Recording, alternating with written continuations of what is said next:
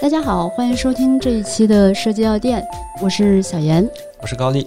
设计药店是档从商业全局角度来讨论设计的电台节目。我们通过对营销事件、产品体验、文化现象的讨论，与大家一同分享设计背后的商业思考。大家可以通过网易云音乐、小宇宙 APP、站酷、iTunes 播客搜索关键词“设计药店”，订阅和收听我们。另外，我们还有一个微信公众号，在微信中搜索“设计药店”，嗯，就可以订阅了。公众号中呢，我们会放入更多音频无法承载的图文资料，方便大家理解和查阅。那要找到本期节目的图文资料的话呢，呃，直接在“设计药店”的公众号回复框中输入“九十八”。本期节目我们要讨论一个关于广告行业的一些变化。那当然，这个变化其实每年我们在这个年末的这个节点都会讨论，因为呃信息在发展嘛，然后每年的国情呃都不一样。特别是在二零二零年经历了疫情啊，不论是广告行业还是其他行业。都不可避免的有一些变革和调整。那如果大家所在的团队啊也在经历一些变革的话，也欢迎大家跟我们进行交流啊。关于广告行业的这个变化，我们从上个月的一个广告宣传片开始说起。那这个广告宣传片叫做《不要做广告》，嗯，不知道大家有没有看过啊？这个宣传片呢是引起了广告界的一些小小的讨论。呃，为什么会引发讨论呢？主要还是因为参与这个呃影片制作的演员都是广告界的一些大咖。嗯，但是这个。广告片它是为领英去拍摄的，因为我们知道领英是一个招聘公司嘛，所以里面讨论的问题也是说关于广告行业招聘的一些选人的标准的一些问题。他们主题是叫不要做广告啊，那是用一个反向的方式来说这件事情啊。里面举了一些例子，说呃，如果你盲从客户，不要做广告；或者说你只想学 For A 枪，只想做飞机稿，不要做广告。如果你的创意不能解决生意问题不要做广告，当然里面给出了非常多的理由。这里我们也将这个宣传片放到节目里面，大家也可以听一下。嗯，这个原片。嗯，不要做广告，不要做广告，不要做广告。如果你得不到客户的尊重，如果在 Four A 学会的只有 Four A 枪，如果你的创意不能解决生意问题，如果你的热情只在飞机稿上。如果你的创意没有善意，如果你有一颗玻璃心，如果你从来不为自己的作品骄傲，如果你天天想着发财，如果你觉得自己只能做一条广告狗，如果你只会盲从客户，而不想改变人们的看法，不要做广告，不要做广告，不要做广告。如果你只是为了能有一份工作，如果你根本就不热爱广告，如果你做的广告谁都能做。不要做这样的广告，做个真正的广告人。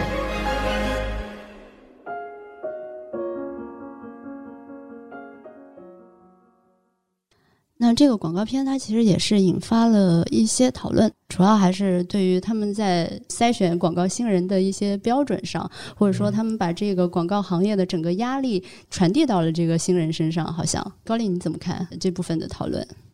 我说下我的一些理解啊。因为这是个招聘广告，所以领英它发布了这样子一个招聘广告，我可以理解为可能是它在这个领域上面广告行业或者创意行业里面的一些要求。比如说你不满足这些要求，你不是指合适的人，然后可能是意味着你认同这样子的方向，你认同这样子一些观点，哎，那你就来，你就来我们，比如说广什么怎么样广告公司，对吧？我粗浅的理解为可能是这样子的一个逻辑。呃，不过他在说话的方式里面呢，可能会。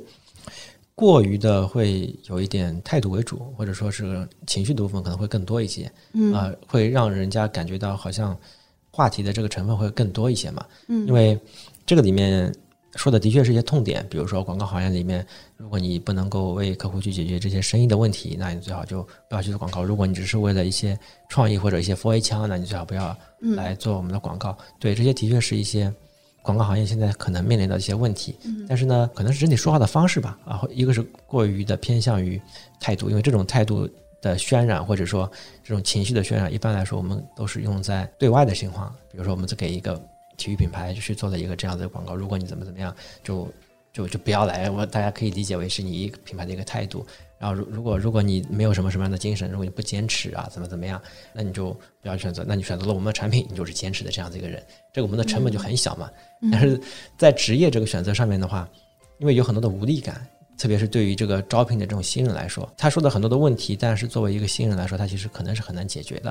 啊。他其实需要有更多的大脑层面的一些指导和支持啊，让他一起去把这些问题去做到一些克服。然后他用又用了一个比较生硬或者说比较直接硬的广告，你说不要做广告，会有一点听感上面的一些不适吧？是，当然可能有一些问题大佬们都不一定能解决，有些问题可能是行业间的问题。对，因为。毕竟它本身也是个广告嘛，然后大家又是大佬，然后最终是以一个消费的角度在消费我们广告行业里面的一些，不管是影响力呢，就会有一点，就是用自己的这一套来对 对自己人，对吧？对，所以我在想，如果他是真的招进去的话，可能是，要么可能是新人偏多，因为大家可能。是因为这种情绪而感召进去的，所以在我我理解是话题部分，它可能是一开始的预期可能会更多一点，所以他以这么方式去说的吧。对，高丽刚才也说，就是呃，这并不是新人的一些问题，然后其实整个广告行业在发生一些重新的定义。对，嗯，因为我觉得广告这个蛋糕在今天还是在的，它并没有变小，而且可能是变大。呃，那只是说。这块蛋糕是有更多元的方式，更多的人在蚕食 f A 公司的这样的一块主营业务。其实我们在二零一八年的节目里面也有讨论过，就是它为什么会受到一些挑战。但是今天并不是在讨论这个事情哈，只是以这件事情为一个引子，把我们的一些观察和现象跟大家分享一下。嗯嗯嗯。首先，在广告行业，过去二十年，这些大佬初入行的时候工资是五千块，但是今天啊，呃，这些新人入行的时候也是这个价格，就说明商业价值在对这个模式的一个价值评估啊。我们知道，在二十年前。投放的渠道、广告沟通的渠道是有限的，并且掌握在一部分人的手里，所以这是他们的一块专业的壁垒。那他们可以通过这个广告人本身的洞察去做到产品跟大众之间的一个沟通。但是今天的话，这个渠道的壁垒被打破了，那基本上所有的人都可以参与到洞察和沟通中间去，所以这个时代是一个人人皆可创意的这样的一个时代。就像是那天说到驾照的事情，就是有一个拍摄是后车给前车拍的违章记录嘛，就我们可以可以看到，在过去可能这样的一件事情是有警察。通过现场去做这些记录的，后来分配给了摄像头，现在是分配给了所有的车辆。假设这是一种洞察和观察的话，嗯，未来不论是广告还是这种观察，它都会呃越来越下放这样的一个状态。然后另外可以看到现在的这种广告团队，其实广告广告人、广告团队也在被重新的定义。就比如说现在的一些 KOL 或者说 MCN 团队，他们会不会是广告人团队？前两天看到一个文章，叫做《和广告人抢饭碗》的李雪琴，对吧？那我们知道李雪琴本人也是广告专业出身的嘛，但是她今天进入的可能是主播和脱口秀行业。我们传统的这种广告专业毕业的学生，可能在过去的二十年都去的是 Four A 公司，但是今天他们就以自己的专业的态度，在不同的内容生产领域，用自己的专业技能。做传播这件事情，这块蛋糕是在的，只是说大家如何去吃这块蛋糕的姿势是不一样的。像脱口秀整个行业，李诞他本身原来也是广告人，在看到脱口秀的整个团队的布局里面，我们也可以看到他们也在有意的做人群分层的演员的配置。嗯，比如说有像穷小子出生的何广智，当然也有对应的高级白领的呼兰或庞博，那也有女性主义的维护者。总的来说，就是原本是属于广告人的这种专业的洞察业务，其实是被多样化的下放了。所以，当大众的这种传播渠道不再具有门槛了之后，以产品和产品之间中介存在的这个广告人的这个专业，它就会受到一定的挑战。那这个是我们观察的第一个现象，就是广告人专业的这个洞察它在被下放。另外一个，我们也可以看到今天广告方式的一个变化。打个比方，在我们的日常的业务里面，比如说有一些明星代言的业务，嗯，其实我们经常会给明星拍拍 TVC，但你们发现今天的明星或者今天的流量明星跟过去的明星有一个非常明显的差异，为什么？广告人可以为传统明星去拍一些 TVC，但是跟今天的流量明星合作的时候，其实我们起的作用并不是很大。那这个要从我们的一个产品跟薇娅的合作开始说起。大家知道，薇娅就是跟李佳琦同量级的，呃，甚至现在已经超过李佳琦的这样的一个直播带货主播。那它跟传统的明星的差异是在哪儿？就是它不仅仅是为这个产品代言，嗯，带量，并且还给这个产品带货，因为带货本身就是它的一个产品的属性，所以。在跟薇娅的合作里面，其实，在广告的创意部分，其实我们介入的很少，更多的是产品和产品之间的一种整合。在这个过程里面，我们只需要去提供了产品的一些图库相关的内容，那在他们团队里面就可以把这些内容转换成他们认为销量最好的货，最后还可以实现生意上的一种共赢。呃，薇娅这类的明星跟传统明星为什么会有这样的一个差异？那首先，我们看到现在的流量明星跟过去传统明星在自己的流量维护上，就是内容产出上。会有一些不同。那传统明星，我们知道他们的流量是非常大的，但是他们相对比较泛。而现在的这些不同专项的明星，他们流量是更加精准的，并且，嗯，他们跟自己的粉丝之间的沟通的频率是很高的。如果每一周会做几场直播的话，那这个频率是相较于传统明星，比如说一年拍一次电影，呃，那个一年出一张专辑，这种频率来的高很多。第二个是他们的这种沟通是更加直。接的，为什么叫沟通更加直接呢？本身直播就是它的产品，在直播的过程中间就可以形成快速的一个反馈，而传统的明星他们可能通过微博的方式是以一种间接的整合式的一种沟通，或更生活化的沟通。那直播带货的这边的沟通，他们是直接可以把这种沟通的内容转化成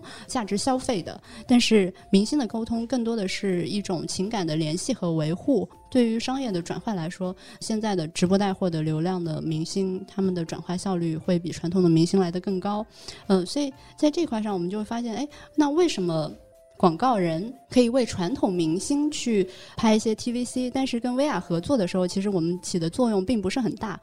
当产品跟产品之间合作的时候，我们发现，呃，薇娅本身她跟她自己的粉丝之间有他们自己惯用的一个套路，这个就是他们。产品的一个壁垒，其他人是做不到这么专业的。而传统的明星，他们在沟通的时候，因为他们对于产品的植入成本很高，比如说植入他们的影视或者说音乐内容是比较重的，而且转化是不是那么确定的？但是如果做一场直播的话，这个植入是非常快的且高效的。所以现在的这些流量明星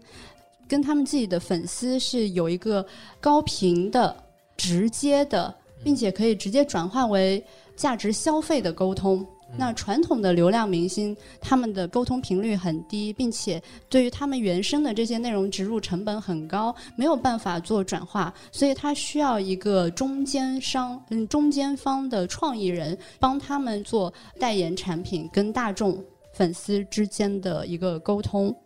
所以，面向传统明星，过去广告人是有这样的一个价值的。但是今天，当这些 KOL 流量明星他们的内容越来越垂直，跟他们的粉丝之间沟通越来越有自己的那一套的话，那这个就是他们的一个壁垒。就像整个创意已经被包裹进了产品。我感觉广告人哪怕是在这种环境下面，也是有一定可以去帮助到，就是传统企业或者说如何去跟现在的这个流量明星去做一些衔接的。因为比如说刚才我们我们所说的定义，比如说是拍 TVC 的话，它一定是不需要的，因为它不需要做 TVC 嘛。但是如果就像刚才所说，我们提供一些内容啊，如果我们是作为甲方，那你在创意层面，其实，在内容层面，我应该以怎样的方式去跟你的这个粉丝去建立一些连接？我感觉这个其实也是有一定空间的，只是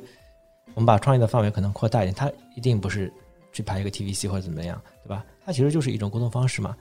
我们可以从品牌的方式去沟通，OK，品牌这里可能打个比方说不需要，那么从内容角度去沟通，对吧？换一个方式其实也是有一定的空间的嘛，这并不是说叫完全不需要啊。我认为 VR 团队他们其实非常了解他们的粉丝，他们也知道怎么去跟他们沟通。但是在产品层面，这个东西你其实也可以给他们提供一些想法，因为这个产品是你自己知道的，对吧？对你既然找到它去结合，其实你也可以找到一个结合点。因为以后的话，我认为啊，直播层面的货的层面一定是去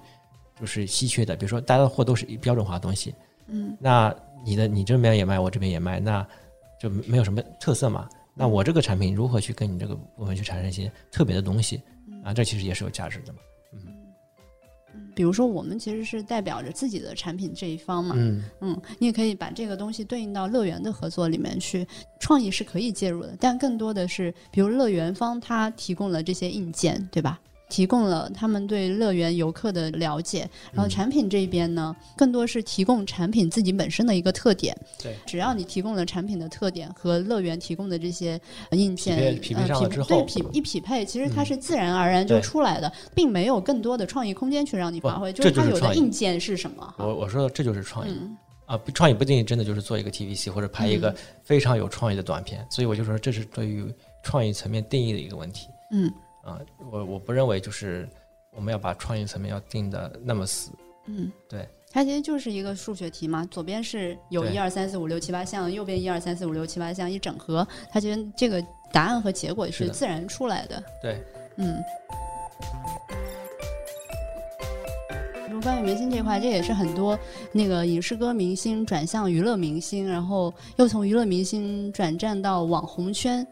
的一个原因，就原来他们是更接近于，比如说某一个呃电影、音乐，就是自己的艺术内容耕耘的这一块，但是现在他们会越来越接近产品和用户本身，就会更靠近用户端一些。我我们先不去说这个他们要不要转型啊这个问题，对吧？我们如果从市场的层面去角度去看的话，一个是多了个选择，相比于以往我们去选择，比如说传统的影视明星去做我们这部分内容的带货，还是说选择流量明星的一个带货，现在对于我们来说是多了一个选择。啊，其实我我认为其实不存在就是叫做他们一定这是趋势，这大家一定要去转过去，我认为不存在，因为大家非常清楚自己的优势是什么。以前那些传统明星，他们在那个时代。抓住了那时候的一些传播的一些机会和渠道，累积了那么多的影响力，他们是会用他们最合适的方式去做一些转化和变现的。然后在现在这个时代里面，比如说通过流量而兴起的一些流量的明星，他们也知道自己的这个优势是在哪里。他们如果你让他直接去做传统明星那些擅长的东西，他们其实也做不了。所以他们需要在这部分继续去挖掘他们的优势。另外一个是你可以发现。也没有多少传统明星转过去了嘛。我说的转过去是指真的认真的把这个当成是个行业的形式去做，因为大家去做两个直播没问题。他们也在试探。对，但是你要看到薇娅是你要做到每天直播，或者要做到那么多选品，他们也有自己的专业性。对啊，所以我的意思是，大家非常知道自己的优势和。擅长什么，他们自己会选择。所以我说，这里并不是一个这个就是比这个高于他什么这样对。但是商业就会让大家做选择，哎，就比如说哈，呃，李湘的一场直播，假设哈，呃，我是看的那个网上一些数据哈，就一场直播他赚的是好像几千万吧，嗯嗯，这比他过去哈主持一整年的广告的价格是更高的。那如果他如果他不是李湘呢？对，就特别是在疫情期间，大家都拍不了戏啊，特别是在今年啊，大家都拍不了戏，所以呃，直播的这样一个业务就成为了大家的一个探索的一个趋势嘛。我说的是探索没问题，所以我刚才说了嘛，大家做一两场都是没问题的，但是你要如此高强度的当成是职业的去做它，而且是对于一个素人，就是素人是指你不是明星转过去的话。这个也是一个很艰难的事情，你不要认为这是个趋势，大家进来就 OK 就能赚钱了。然后另外一部分是，他们也未必真的非常愿意去，对，还是个苦活吧。对，就是我们现在看很多的 UP 主做视频，可能感觉很风光。你真的，你真的去做进去的话，你你发现，不管是内容啊、创意啊，这每天的更新频会把你压得非常累。是的，对，是的。所以，嗯，你是不是要转型？他们他们已经有那么多优势了，是不是要转型？这个。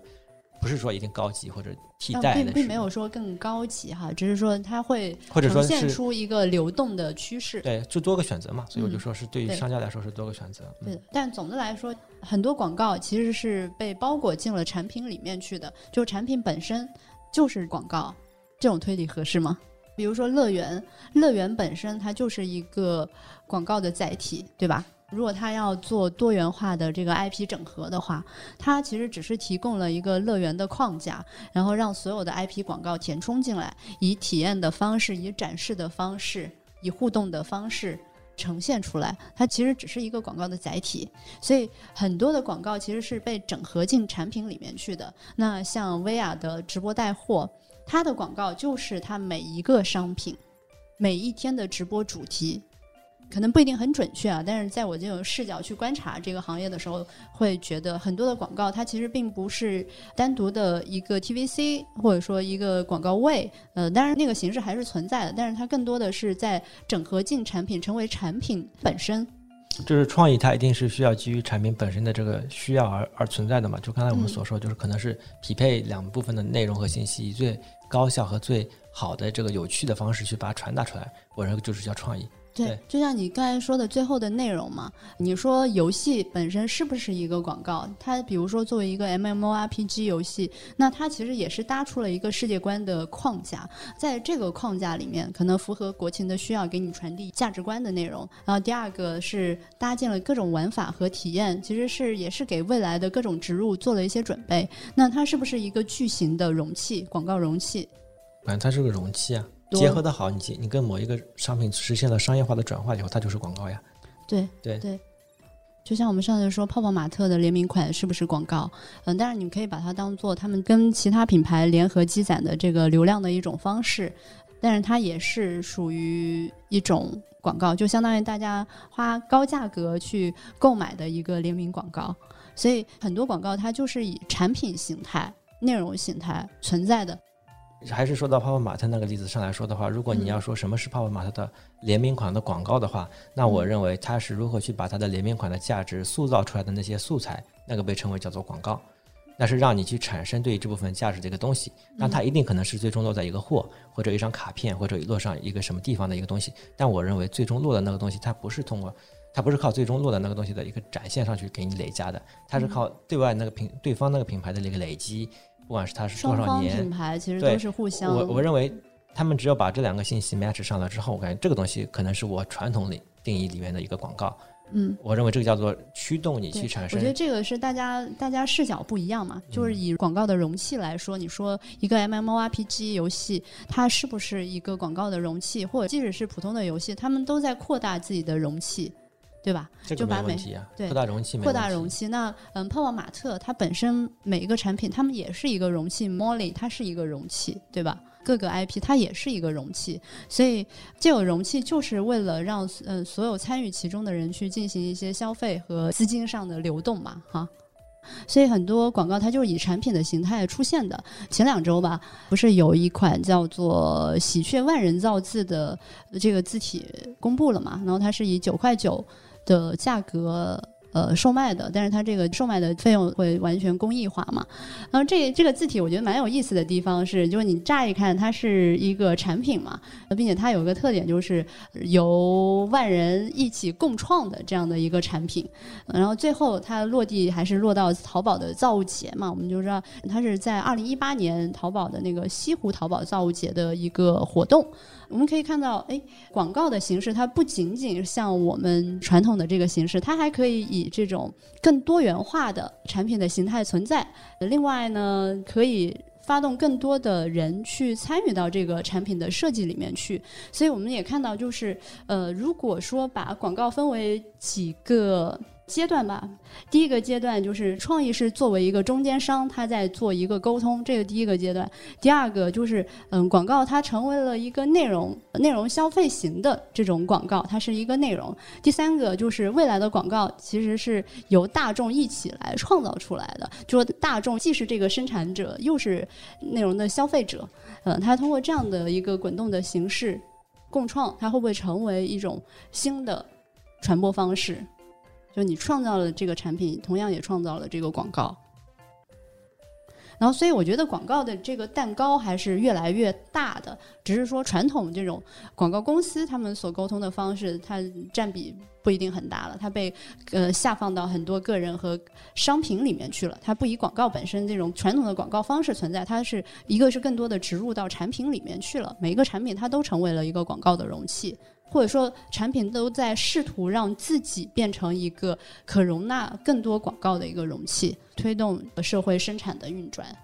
容器不是他想不想成为，是他能不能成为。他当他成为了这样子一个容器了之后，我感觉那个东西才会成为广告，那就变成了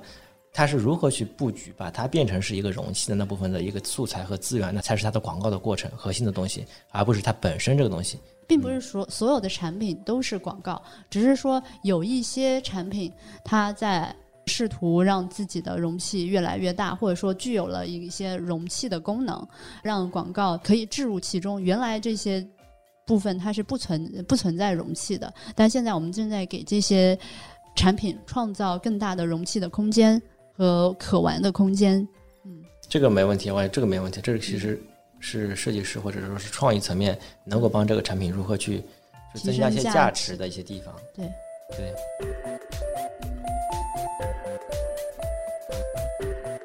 总的来说，就是因为信息传播方式和渠道的变化，导致产品和用户之间的消费转化的效率变高了，呃，从而使那个传统。平面视频 TVC H 五这样的中介形态的广告价值被边缘化了，然后最终让产品和产品之间互成广告形成了直接的转化。这样的一个方式也导致了广告公司和广告人身份的变化。创意作为中间人的这样的一个身份会被取代，就是这样去中介化的时代，不论是在哪个行业，可能都会成为一个趋势吧。当然，这个只是我们自己的推测哈。就广告公司，它会依附于某种产品形态存在，就是它可能拥有自己的流量、粉丝、成熟的这种渠道打法的这种整合的这样的一个模式，以及自己的内容生产和设计部门，在这个合作过程中间形成这种一站式的体验。嗯，而广告人他可能也在演化，他可能不在意说我是一个广告人的身份，而是一个具体的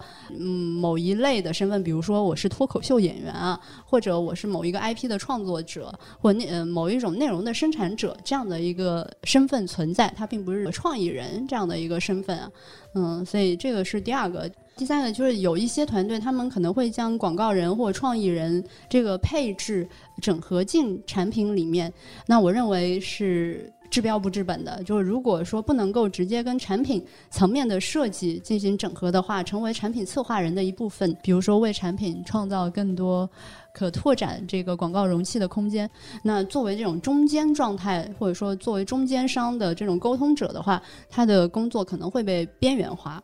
这种边缘化可能会体现在它设定内容可能是什么 TVC 海报，或者说甚至买 买量啊，这这种它可能会被边缘化，那它的价值可能就会越来越小。最后引用一个评论吧，就是评论那个不要做广告的那部宣传片的。他说：“呃，有品牌愿意付钱让我们去想创意是件值得庆幸的事情。在这个人人皆可创意的时代，甲方要背负销量，网红要背负流量变现，快递员要背负送货的数量，而我们的工作本质属性竟然是不可思议的想创意。”嗯，所以我觉得未来作为这种沟通的中间环节的这样的一个部分，可能会慢慢越来越呃边缘化，更多的是怎么去把产品做好，然后给产品腾出更多的，不论是价值观也好，还是容器也好，然后可以直接的跟其他的产品做一个整合，提供产品的框架就好了。